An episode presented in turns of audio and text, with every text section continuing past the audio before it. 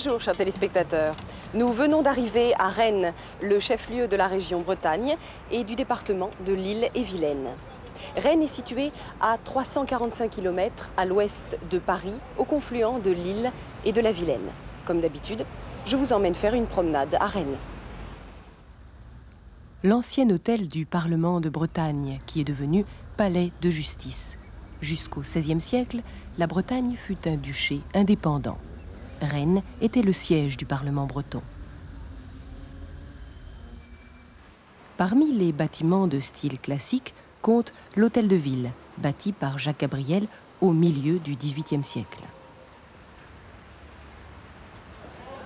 Samedi, sur la place des Lys, on y trouve des huîtres, des langoustines, des tourteaux et du poisson frais du jour. C'est aussi un marché de produits agricoles. Voyez par exemple ces artichauts ou ces choux-fleurs et diverses infusions. L'anis vert, le fenouil et le tilleul sauvage. Il ne reste du vieux Rennes que quelques maisons qui ont échappé au grand incendie de 1720. L'une des plus connues est la maison dite du Guéclin.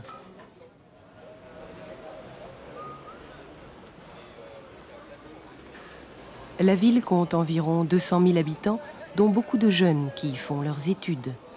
Rennes est réputée pour son élan technologique dans les secteurs de pointe de la communication, de l'électronique et de la médecine.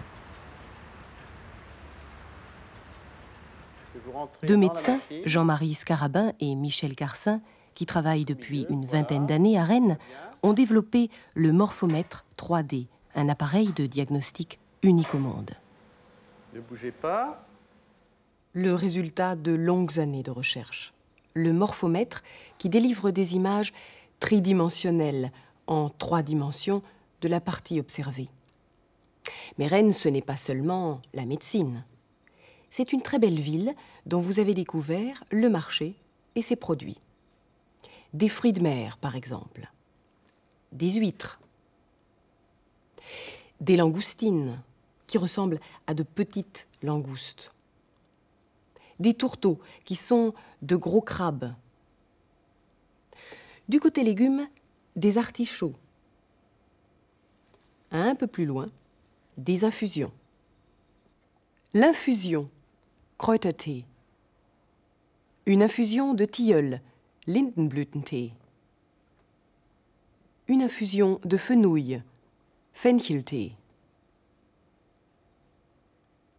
À Rennes, nous avons fait la connaissance de Jean-Paul, un vrai breton, du côté de la gare SNCF.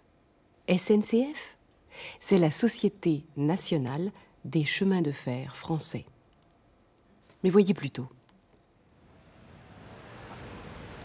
Bonjour, je m'appelle Jean-Paul Guénégou. Je suis conducteur TGV au dépôt de Rennes. Je vais sur toute la Bretagne, vers Paris, vers Lyon. Aujourd'hui, nous allons aller à Quimper. Si vous voulez me suivre, je vous invite. Notre train part de Rennes à 10h39. Ce TGV qui relie Paris à Quimper arrive juste de la capitale.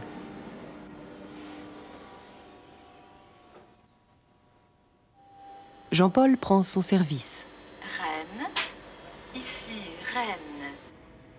Avant de partir, quelques formalités à remplir.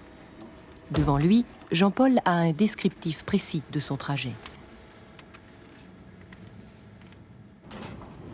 Dans les wagons, les voyageurs sont déjà bien installés.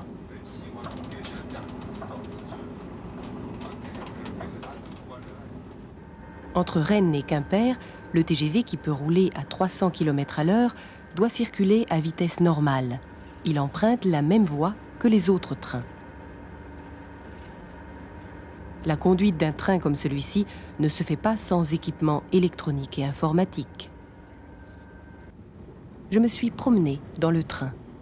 Bonjour monsieur, est-ce que vous prenez régulièrement le TGV et si oui, à titre professionnel, à titre plutôt privé? Je le prends euh, assez peu régulièrement et plutôt à titre professionnel. Quels sont pour vous les avantages du TGV par rapport à l'avion ou à la voiture? Euh, je dirais le respect des horaires plus que l'avion peut-être.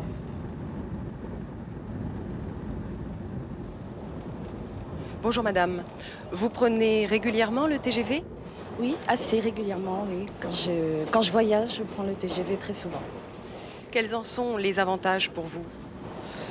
Ça dépend de la région. Si, euh, si on descend dans le sud de la France, il y a énormément d'avantages parce que la ligne est prête sur toute, sa, sur toute sa longueur. Si vous prenez le TGV pour aller en Bretagne, vous profitez des avantages du TGV que à partir de que euh, Paris-Rennes et Rennes ensuite, euh, selon l'endroit où vous allez en fin fond de la Bretagne, vous avez le train normal. Est-ce que vous étiez à l'origine une adepte de la voiture? Oui, j'aime beaucoup la voiture. J'aime beaucoup la voiture, mais c'est différent. Vous, vous vous délassez dans un train, dans une voiture, vous, vous êtes obligé d'avoir énormément de concentration. C'est pas pareil, mais ça, c'est également un autre plaisir. Pourquoi ne prenez-vous pas l'avion? Parce que j'ai peur. J'ai peur de l'avion. Je prends l'avion pour aller à l'étranger. Et ce sont les moments de, de grande peur, donc je les limite.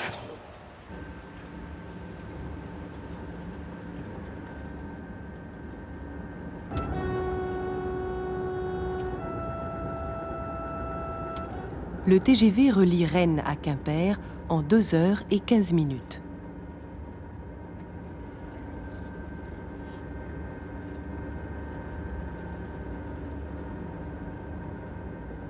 Et voilà, nous entrons en gare de Quimper.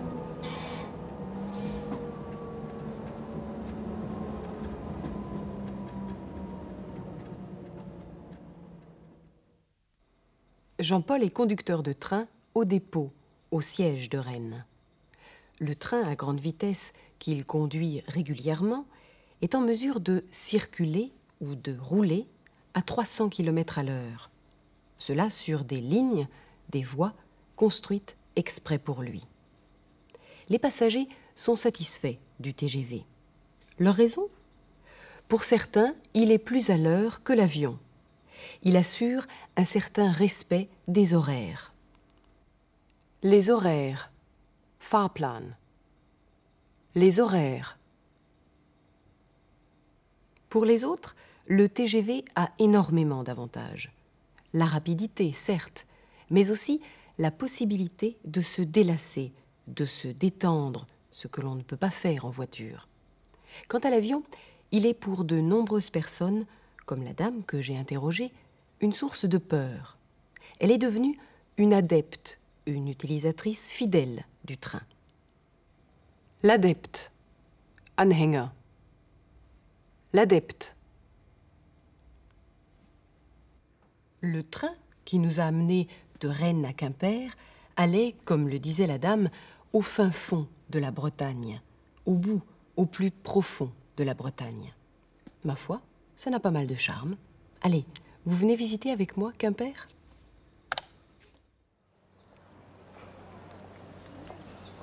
Nous avons suivi Jean-Paul à travers Quimper, la capitale de la Cornouaille, que l'on peut qualifier de ville celte par excellence. Après avoir déjeuné, Jean-Paul se promène dans les vieux quartiers.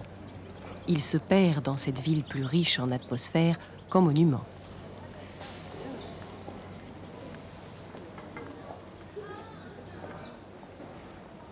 Jean-Paul profite souvent de ses pauses entre deux voyages pour flâner dans les galeries de peinture.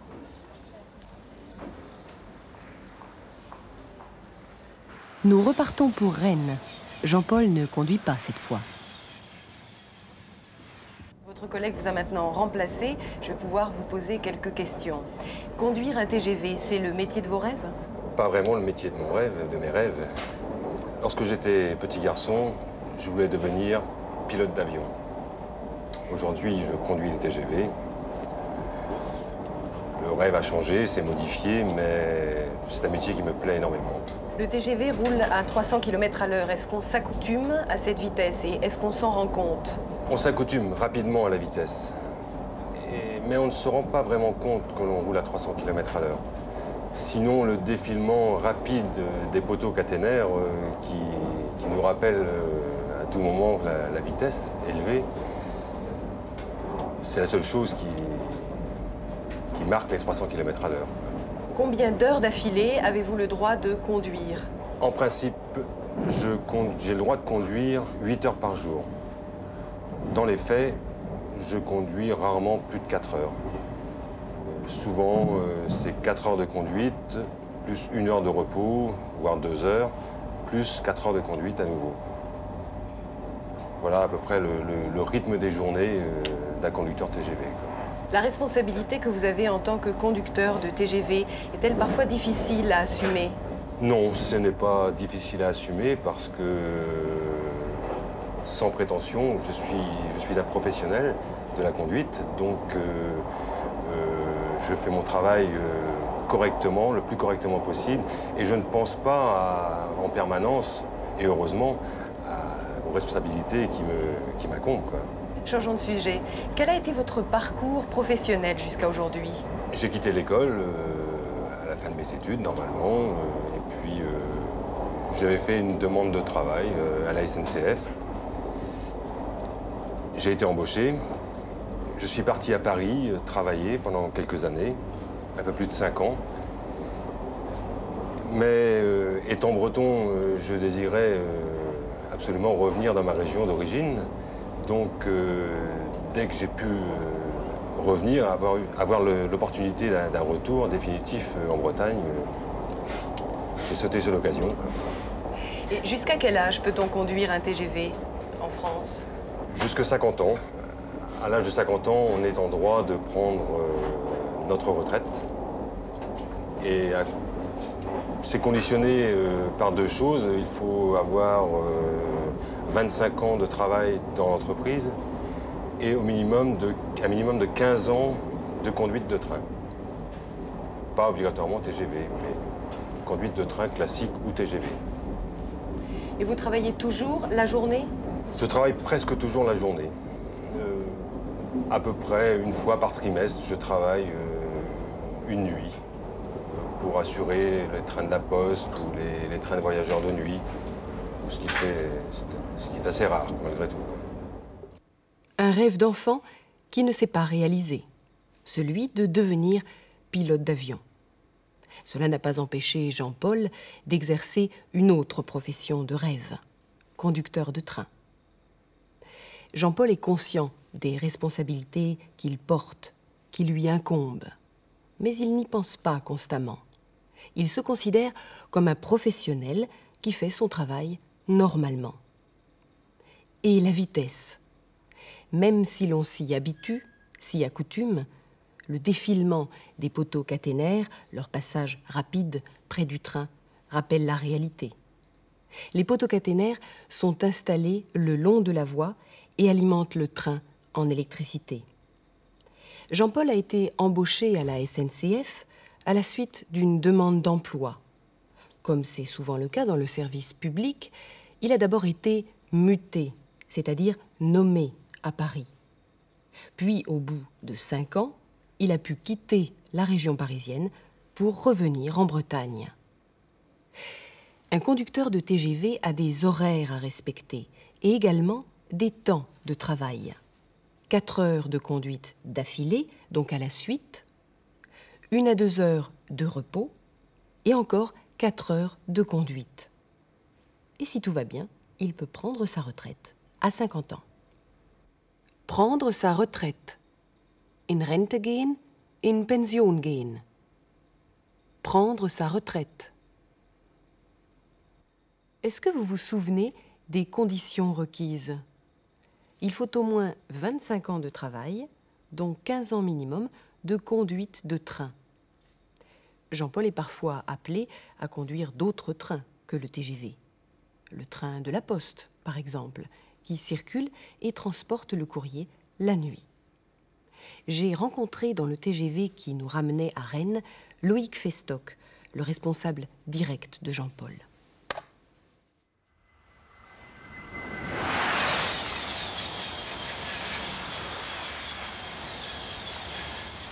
Le TGV représente un lourd investissement pour la SNCF.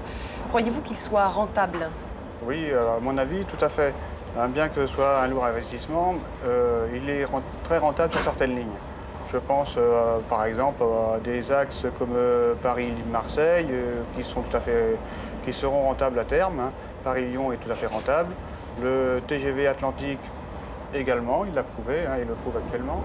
En gros, combien de voyageurs circulent sur cette ligne par jour? Oh là, oh là, vous me posez une drôle de question. Alors je ne peux pas vous, répondre précisément. Ça peut, être, euh, ça peut varier de- du, simple à 10. Alors euh, effectivement, dans des jours ou de, semaines ordinaires, on peut très bien avoir que 1000 ou 2000 pe- personnes entre euh, Rennes et Quimper par exemple. Mais il en va tout autrement en période de week-end où y a- on a un flux de voyageurs qui va de Paris vers Quimper, vers, donc Paris-Province. Ça, c'est le vendredi soir où il y a énormément de personnes à se déplacer. Et on, retrouve le même problème dans le sens province-Paris le dimanche soir. Et là, on a, on a énormément de personnes également. Alors, on a des trafics euh, saisonniers également très importants sur la Bretagne, hein, aux périodes de vacances, surtout en été. Et là, on a énormément de monde à aller sur Quiberon, aller euh, sur toute la côte de la Bretagne, aussi bien ligne nord que ligne sud. Nous avons entendu cette fois-ci un certain nombre de termes économiques. Un lourd investissement, comme le TGV, un train aussi cher, permet de s'interroger sur sa rentabilité, sur ce qu'il coûte et rapporte. Selon M. Festock, le TGV est déjà rentable sur la ligne Paris-Lyon. La SNCF ne fait pas de pertes. Sur Paris-Marseille, il est rentable à terme. Ce n'est plus qu'une question de temps. Il suffit d'attendre un peu et l'investissement sera compensé. Le nombre des passagers varie selon les jours et les saisons. Comme le dit M. Festock, ça peut varier du simple à 10. Ainsi, en semaine, ce nombre est relativement normal. Mais le vendredi soir, veille du week-end, le flux, l'affluence des voyageurs augmente. De même, le dimanche soir, qui les voit rentrer vers leur lieu de travail. Il y a aussi les trafics saisonniers.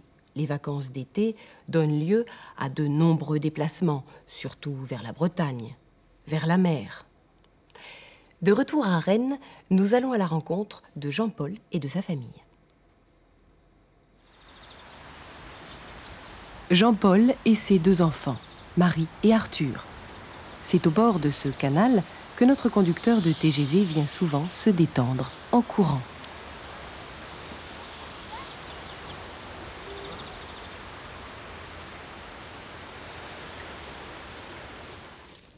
Et voici Jean-Paul chez lui.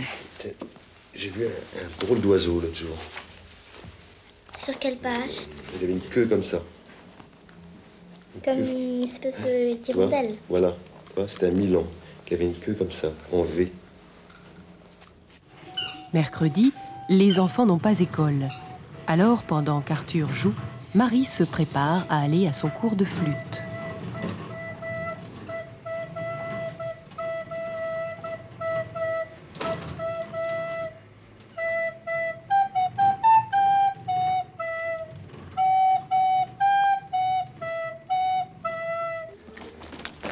Comme Jean-Paul ne travaille pas aujourd'hui, c'est lui qui emmène Marie au centre d'éducation musicale. On refait juste le dernier, juste la fin là. 1, 2.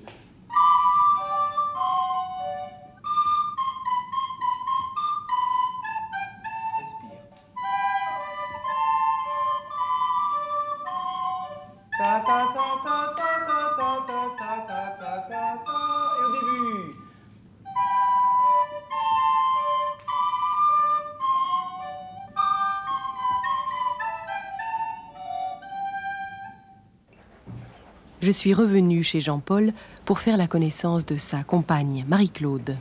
Vous êtes tous les deux dans la vie active. Comment se déroulent vos journées? Très simplement, le matin, euh, si je suis toute seule avec les enfants parce que Jean-Paul est parti euh, en déplacement, nous nous levons, nous prenons notre petit déjeuner et nous allons euh, tous les trois donc au travail. Je conduis les enfants chacun à leur école et ensuite je me rends à mon école où je travaille donc toute la journée. Et si Jean-Paul n'est pas de retour le soir à 4h30, c'est moi aussi qui récupère euh, les enfants.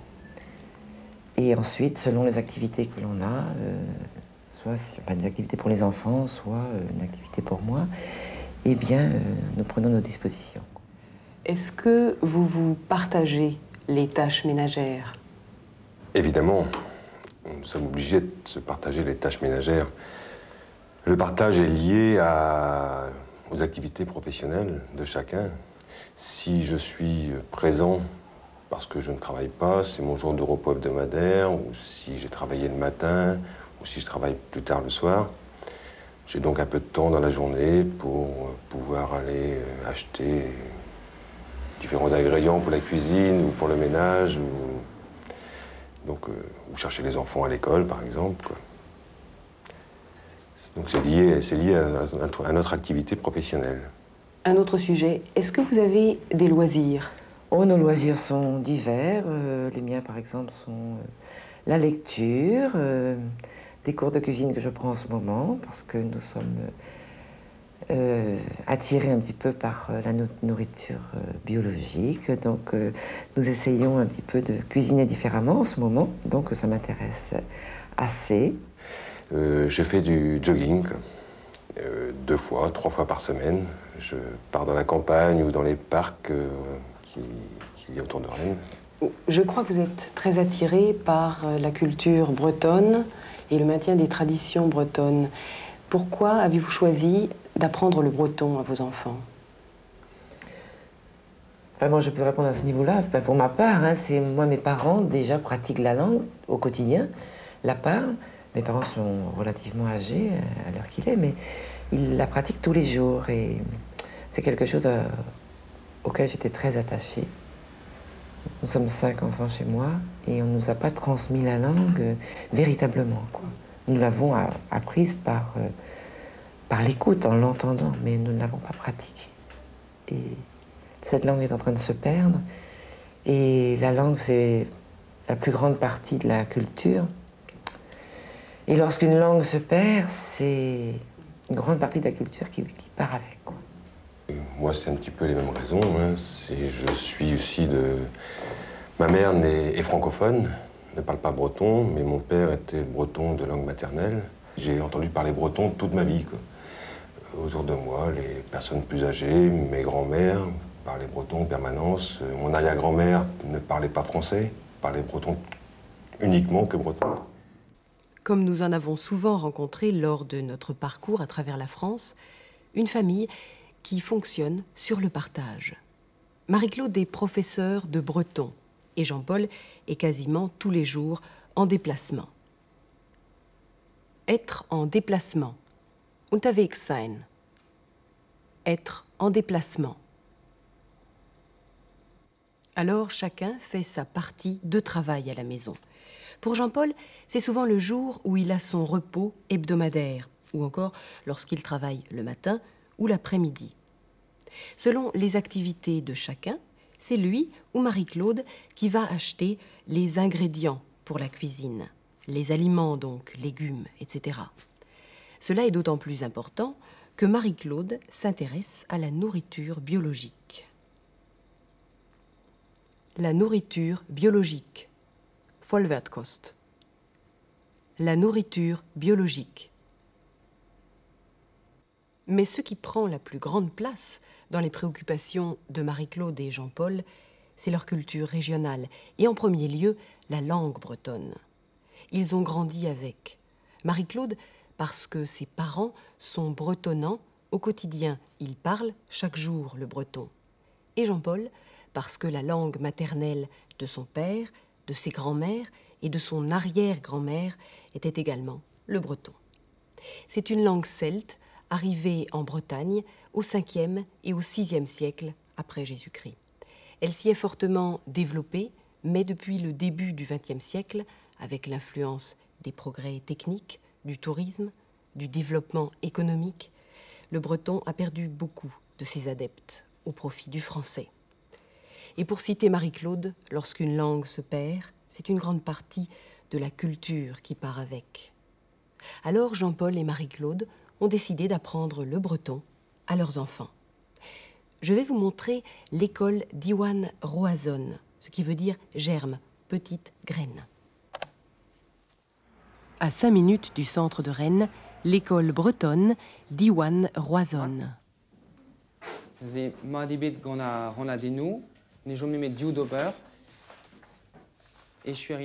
C'est sur initiative de parents bretonnants que cette école a été fondée. Les enfants y font une scolarité normale, mais en breton. Ici, les jours de la semaine.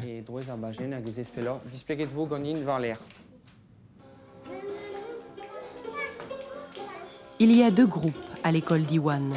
Celui des grands, que nous venons de voir, et celui des petits, dont fait partie le fils de Jean-Paul et Marie-Claude, Arthur.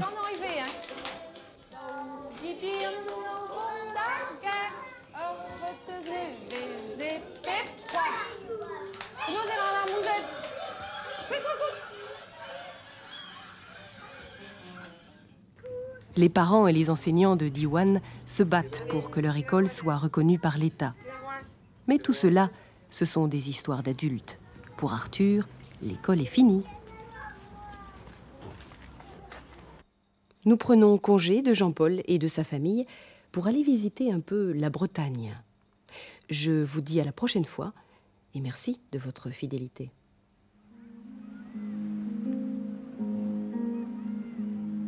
La Bretagne est une presqu'île qui s'étire d'est en ouest sur 250 km entre l'Atlantique et la Manche.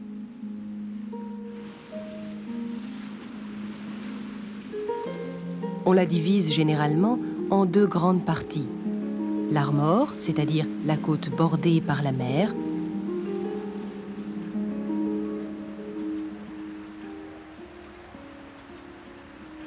et l'Argoat, l'intérieur de la Bretagne. Il faut savoir en effet que la région bénéficie d'un climat doux et humide. Voilà pourquoi on y cultive des artichauts en grande quantité. Les maisons de granit, souvent entourées d'hortensias, marquent le paysage breton.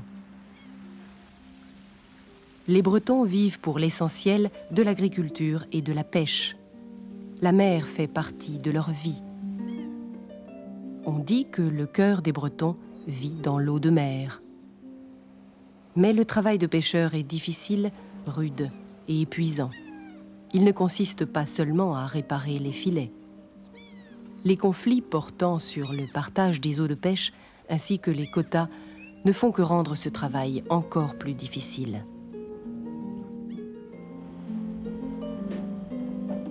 Cependant, ce pays de la mer fournit environ la moitié des besoins français en poissons et en fruits de mer.